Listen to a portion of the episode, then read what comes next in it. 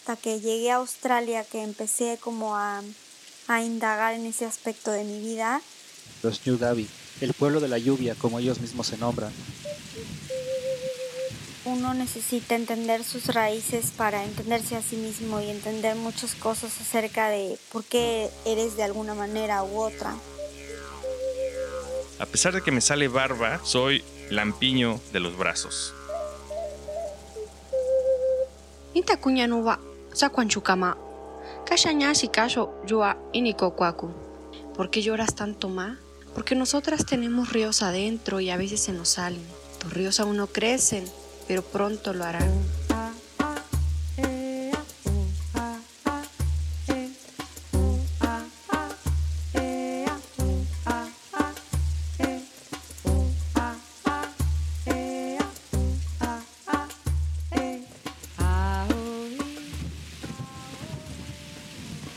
Esta lluvia sí que está muy intensa. Sí, se está cayendo el cielo. Mira nada más. Fíjate que la otra vez leí que acá en Australia habitan las culturas más antiguas del mundo aún vivas. Sí, es increíble. Un amigo me contó y yo le he investigado y bueno, inevitablemente me puse a comparar y a recordar a las culturas antiguas de México, los mayas, los aztecas, tantas que hubieron por allá. Uy, con esta lluvia, ¿cómo se me antoja un cafecito de olla con unas quesadillas de comal de barro? qué rico, sí. Imagina el olorcito a carbón. Oye, ¿tú llegaste a tener algún contacto con los pueblos originarios de México? Pues mira, Buena pregunta. A mí me pasó algo.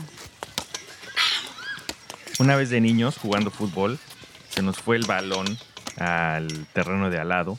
Todavía no teníamos barda, entonces mi hermano tuvo que pasarse por abajo del alambre de púas y cuando regresó tenía la pelota en una mano y en la otra una piedra tallada en forma de mortero, de para los molcajetes.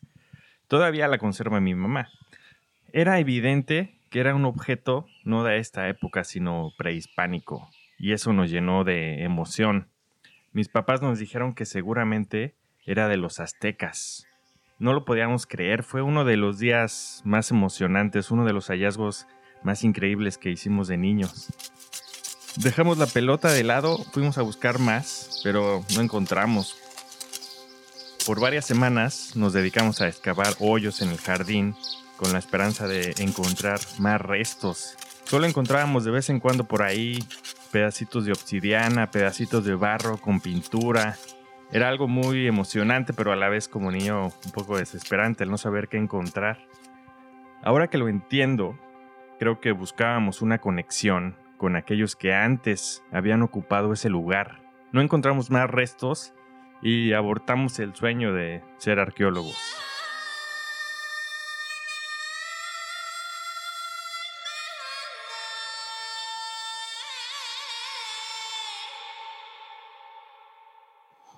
Bueno, pues yo soy una mujer con orígenes náhuatl, chamula y vasca. Eh, para mí la, la, multiculturalidad comenzó desde muy temprana edad, ya que mi mamá es etnohistoriadora y siempre nos puso en contacto con comunidades indígenas, nos enseñó acerca de valores, respeto, diversidad cultural, y después de mucho tiempo, cuando empezamos a viajar por todo el país, empezamos a ver diferentes culturas y a reconocer eh, las diferentes lenguas, las diferentes costumbres en diferentes lugares. Niñas, métanse, ya empezó a llover.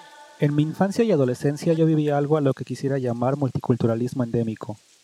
No tuve contacto con personas de otras culturas fuera de México o que hablaran otros idiomas diferentes al español, pero sí recuerdo mucho haber estado en contacto con la cultura de mi madre. Mi mamá es mixteca, es parte de la cultura milenaria de los New Davi, el pueblo de la lluvia, como ellos mismos se nombran. Y ella aún conserva el idioma, el mixteco de la Sierra del Suroeste de Puebla. Me acuerdo que cuando éramos niños e íbamos al pueblo de mi mamá, ella hablaba mucho con mi abuela, con sus hermanas y parientes en este lenguaje que a mí se me hacía raro, se me hacía diferente y que por desgracia yo nunca aprendí. Las únicas frases que me acuerdo en mixteco son Nani Kushini, que significa ¿quieres comer? Ansibeni, que significa gracias, y Sitni, que significa ratón.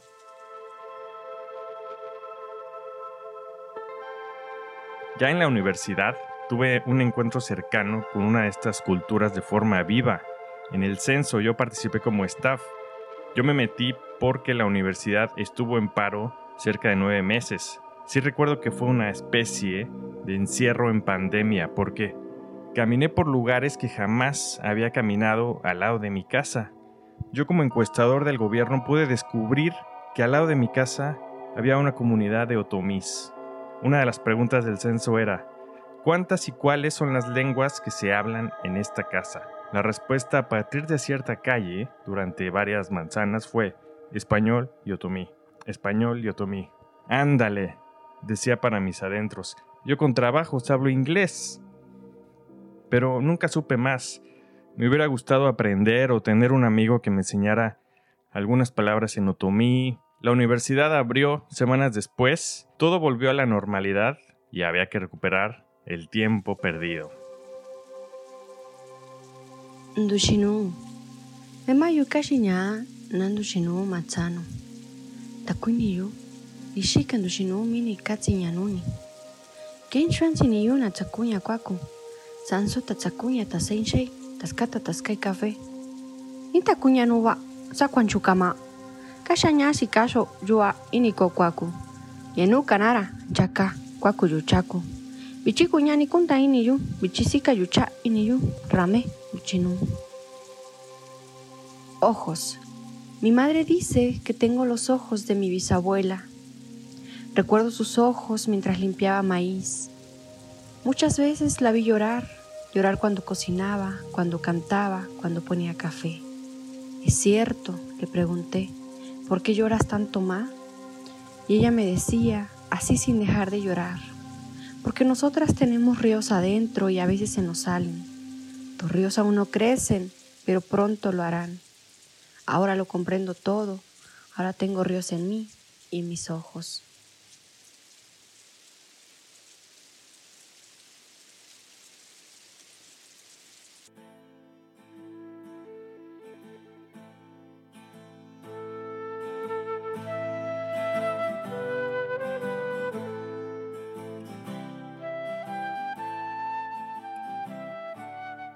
Después eh, empecé a viajar por el mundo y empecé a reconocer también diferentes culturas, no solo indígenas, pero también europeas, con diferentes tipos de, visiones acerca de la vida. Y me empecé a interesar mucho por ese tipo de dicotomía cultural entre lo que se le llama visión europea y o, o occidental y la indígena y comencé a trabajar con y a colaborar con diferentes comunidades indígenas en México, en Oaxaca, y comencé a hacer mi proyecto de maestría de, en uh, comunidades de Oaxaca. Y después se dio la oportunidad de que fuera a hacer mi doctorado a Australia.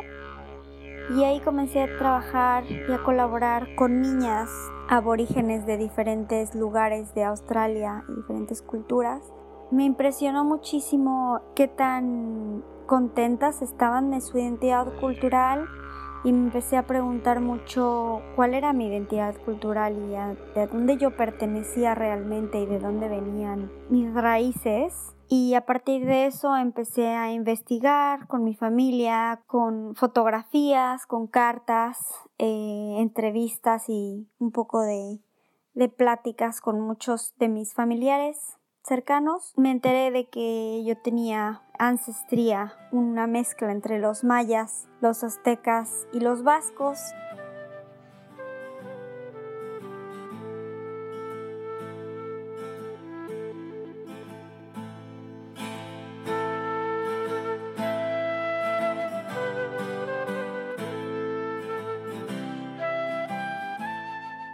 Creo que el no aprender el Ñudavi fue mucho en parte porque al ser niño, en realidad no tenía alguna motivación por aprender ese idioma, y tampoco mi mamá nos inculcó el querer preservar su lengua.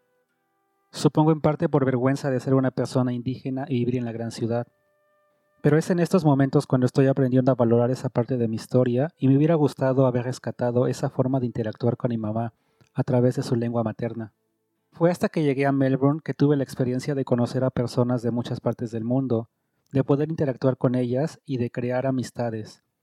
Muchos de ellos me compartían frases en sus idiomas maternos, sus tradiciones, su cultura y su comida.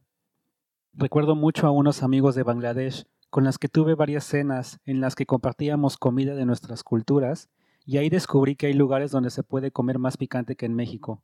Por supuesto, mi orgullo mexicano de aguantar el picante quedó un poco mayugado al darme cuenta de que para los bangladeshis el chile habanero no picaba nada. Esos amigos me invitaron a su boda en Bangladesh y quedé maravillado de lo parecidas que son nuestras culturas. En lo fuertes que son las conexiones familiares, por ejemplo, o en lo caótica que también es Dhaka, la capital del país. Pero sobre todo de la historia de libertad cultural que llevó a los bengalíes a obtener su independencia de Pakistán. El origen de este movimiento fue el obtener libertad de su lenguaje, pues el gobierno impuso el urdu como idioma oficial a pesar de que la mayoría de la población hablaba bengalí. La ONU celebra el 21 de febrero como el Día Internacional de la Lengua Materna, para recordar este movimiento y para promover la preservación y protección de todos los idiomas que emplean los pueblos del mundo.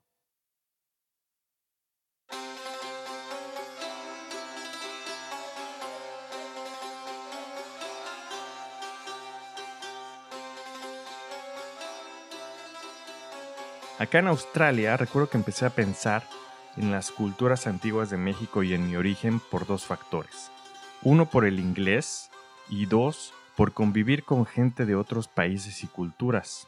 En el aspecto del inglés me llamó mucho la atención darme cuenta de que a pesar de la distancia, el tiempo y de ser otra cultura, al jitomate también se le llamará tomato o tomate, como los nahuas, tomato, lo mismo para el chocolate, el aguacate.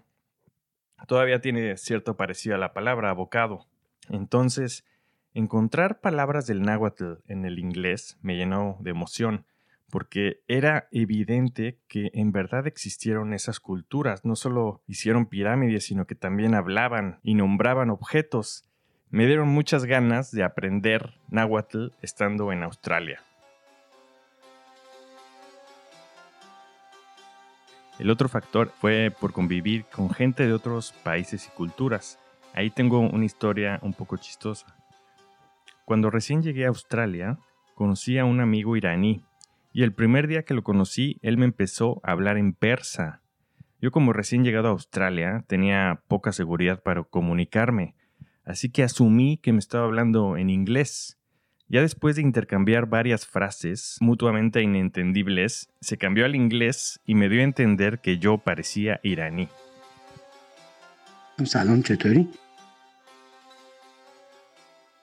Y claro, ya pensándole, puede que tenga cierto sentido porque parte de esa sangre del Medio Oriente ocupó España por 800 años y esa mezcla fue la que llegó a México.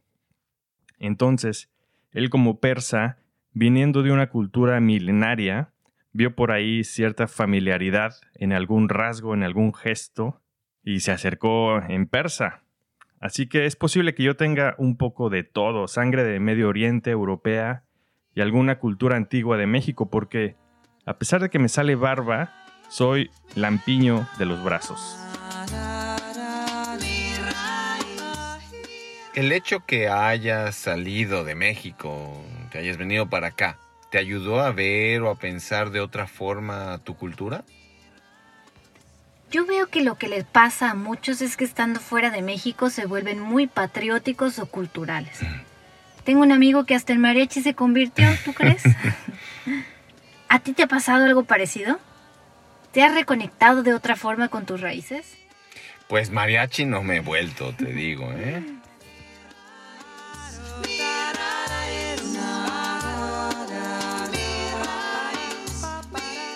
Uno necesita entender sus raíces para entenderse a sí mismo y entender muchas cosas acerca de por qué eres de alguna manera u otra. Y la verdad eso me, me funcionó y lo descubrí por medio de la multiculturalidad en el mundo. Fue chistoso porque no fue hasta que llegué a Australia que empecé como a, a indagar en ese aspecto de mi vida, a pesar de que pues siempre conviví con muchísimas comunidades en México. Pero bueno, uno nunca sabe. Tienes que viajar tanto para entender muchas cosas acerca de ti, de tus raíces, de tus ancestros. Y pues la verdad ahorita me siento muy muy orgullosa de saberlo, de entenderlo. Y también en algún momento me sentí un poco enojada por porque mis papás nunca me dijeron. Y obviamente es mucho el aspecto de la colonización y lo que se piensa de los indígenas en México y también en Australia de que pueden ser analfabetos o que tienen menos posibilidades por educación, salud, quizás hay mucho racismo obviamente y pues mis padres no querían que, que nos sucediera eso a nosotros, pero la verdad es que yo creo que es un, una forma y visión y cosmología muy hermosa la cultura indígena en general y obviamente es impresionante saber la diferencia entre todas las culturas y que cada comunidad y cada lugar tiene su propio lenguaje con respecto a la naturaleza, a mm, cómo se vive, a los elementos, recursos, comida. No sé, la multiculturalidad para mí no es solo la lengua, pero lo que se vive físicamente, eh, la espiritualidad que se vive en el lugar.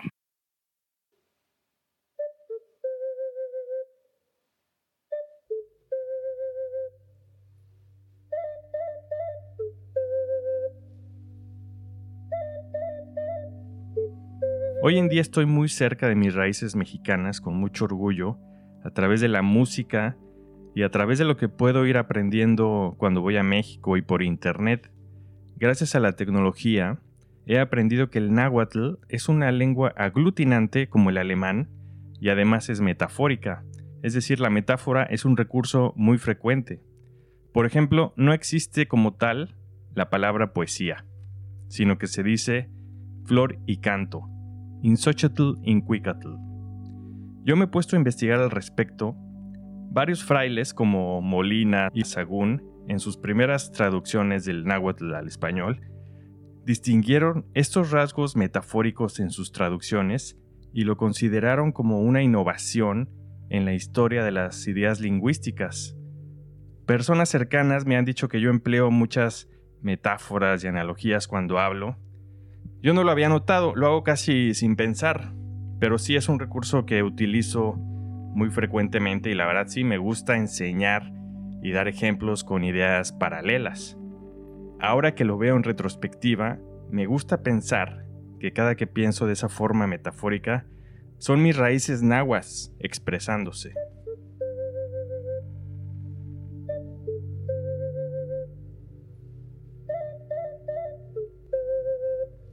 Estas interacciones me hicieron valorar más este bagaje cultural, esta raíz que me conecta con mi mamá y sus ancestros, y aprendí a reconocer esa conexión que tanto tiempo dejé olvidada cuando estaba en México. Creo que esa ha sido para mí la maravilla de poder vivir en Melbourne, que me dio la oportunidad de abrir mi percepción y sensaciones a experiencias que estaban muy encasilladas cuando estaba en México. Estar en este país y conocer cómo viven las personas que se reconocen como aborígenes y su autoconcepto de pertenencia a esta cultura milenaria que sigue viva, me ayudó a valorar mi parte indígena, que está viva y evoluciona a cada paso que doy en este lugar tan lejano de donde nací. Para mí, en este momento de mi vida la gran pregunta ahora es, ¿cómo contribuir? ¿Cómo transmitir y seguir divulgando lo poco que sé de esta cultura tan maravillosa de los New Davi y preservarla para las nuevas generaciones? Me gusta pensar que el primer paso es lanzar este mensaje en la botella a través de este mar infinito del podcast.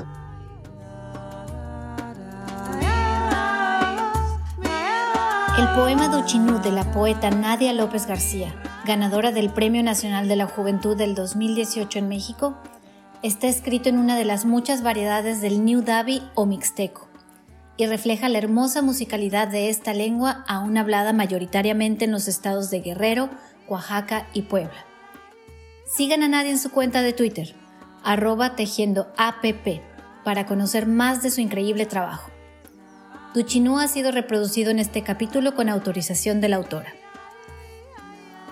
Mi nombre es Tere Jiménez y junto con Edgar Caballero, Jorge Lozano y Francisco Tobar, los invito a suscribirse a este podcast, Charlas en la Tierra Roja, para conocer más de este proyecto y seguir charlando de temas que nos apasionan. Pronto habrá nuevas cápsulas y más invitados. Síganos.